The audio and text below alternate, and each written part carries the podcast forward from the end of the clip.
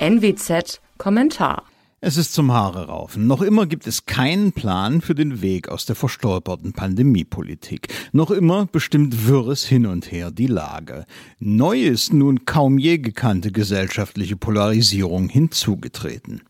Auch nach fast zwei Jahren weiß man zum Beispiel noch immer nicht, wer sich denn eigentlich wo genau ansteckt. Folge, Einschränkungen in der Gastronomie per 2G Plus kommen als bloße Schrotschüsse in den Nebel daher. Das funktioniert nach dem Motto, repressiv ist immer gut.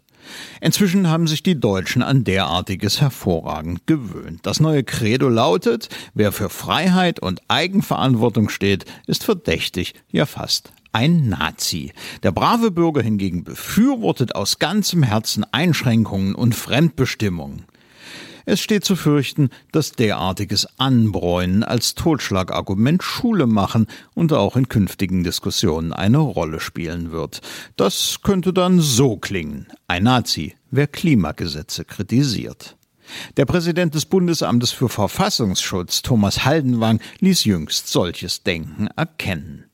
Kritik am Staat und seinen Gesetzen, Kritik an Verantwortungsträgern ist jedoch Königsrecht des Bürgers, jedenfalls des Bürgers, der diesen Namen verdient, weil er sich vom Untertanen emanzipiert hat.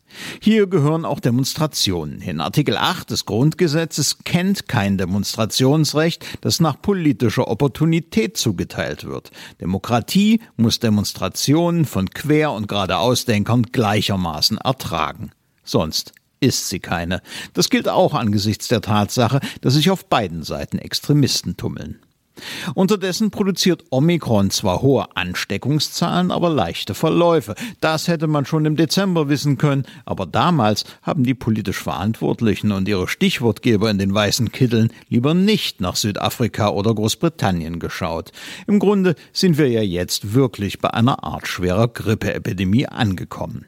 Wo wir allerdings nicht angekommen sind, ist die dritte Welt. Diesen Eindruck könnte man gewinnen, hört man die apokalyptischen Omikron-Prognosen für die medizinische Versorgung aus Ministerien und Verbänden. Zusammengebrochen ist die aber nicht einmal in Südafrika, dessen Gesundheitssystem nicht annähernd mit dem deutschen vergleichbar ist. Bei uns konnte man es sich ja sogar leisten, 4500 Intensivbetten mitten in der Pandemie abzubauen. Zur Wahrheit, die ein weiterer Blick über den deutschen Tellerrand offenbaren kann, gehört auch, dass eine 100% Impfquote nicht das Ende der Pandemie bedeutet. Das lehren zum Beispiel Gibraltar oder Spanien. Heilserwartungen, die sich an die Impfung knüpfen, werden nicht aufgehen. Die Impfstoffe taugen weder dazu, das Virus auszurotten, noch seine Verbreitung zu unterbinden. Sie schützen nur vor einem schweren Verlauf. Auch deswegen ist die Diskussion über Impfzwang absurd. Zudem, wie lange soll der eigentlich gelten? Bei jeder Welle bis zu Booster Nummer 286? Und das alles par ordre de Mufti?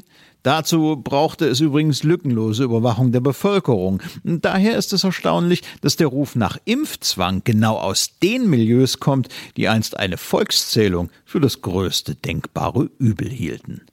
Im Moment wäre Impfzwang angesichts der Lage also unverhältnismäßig. Das wird hoffentlich im Fall der Fälle auch das Verfassungsgericht feststellen und die Politik korrigieren.